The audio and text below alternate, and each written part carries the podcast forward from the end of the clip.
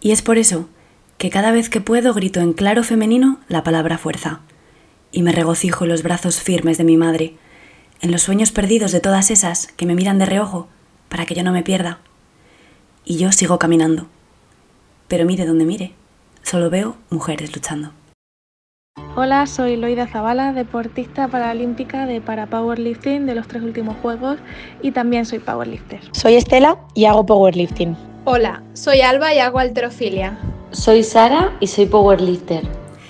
Ellas son atletas de deportes de fuerza, disciplinas minoritarias y poco reconocidas ya de por sí, en las que ser mujer significa también abrirse paso en un entorno tradicionalmente masculino. Alterófilas, powerlifters, levantadoras de piedra o lo que es lo mismo, Amira Blecua, Irene Aguilar, Loida Zabala, Mila Cuevas, Neus Blázquez, Alba Barrera.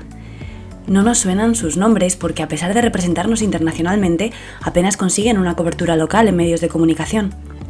Si hablamos de invisibilización, hablamos de ellas, con dobles o triples jornadas de trabajo porque, a pesar de entrenar como profesionales, no pueden vivir del deporte.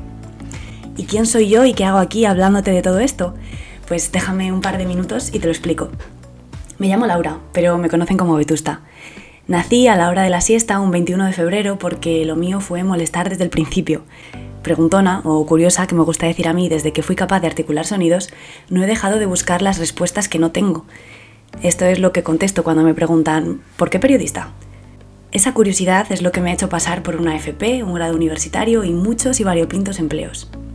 El deporte nunca estuvo en mis planes, hasta que me enamoré conocí el powerlifting y no pude hacer otra cosa que comprometerme de por vida con este deporte tan desagradecido, pero que me ha dado y me da tanto. Unos años más tarde, con una empresa de entrenamiento y equipamiento, Rep by Rep, habiendo pasado por la gestión de un gimnasio que fundé, Más Powerlifting, y algún que otro proyecto como Voodoo Pussy entre mis manos, o a mis espaldas, depende de lo cansada que esté el día en que me lo preguntéis, puedo asegurar que esto es lo más parecido a mi lugar que he encontrado.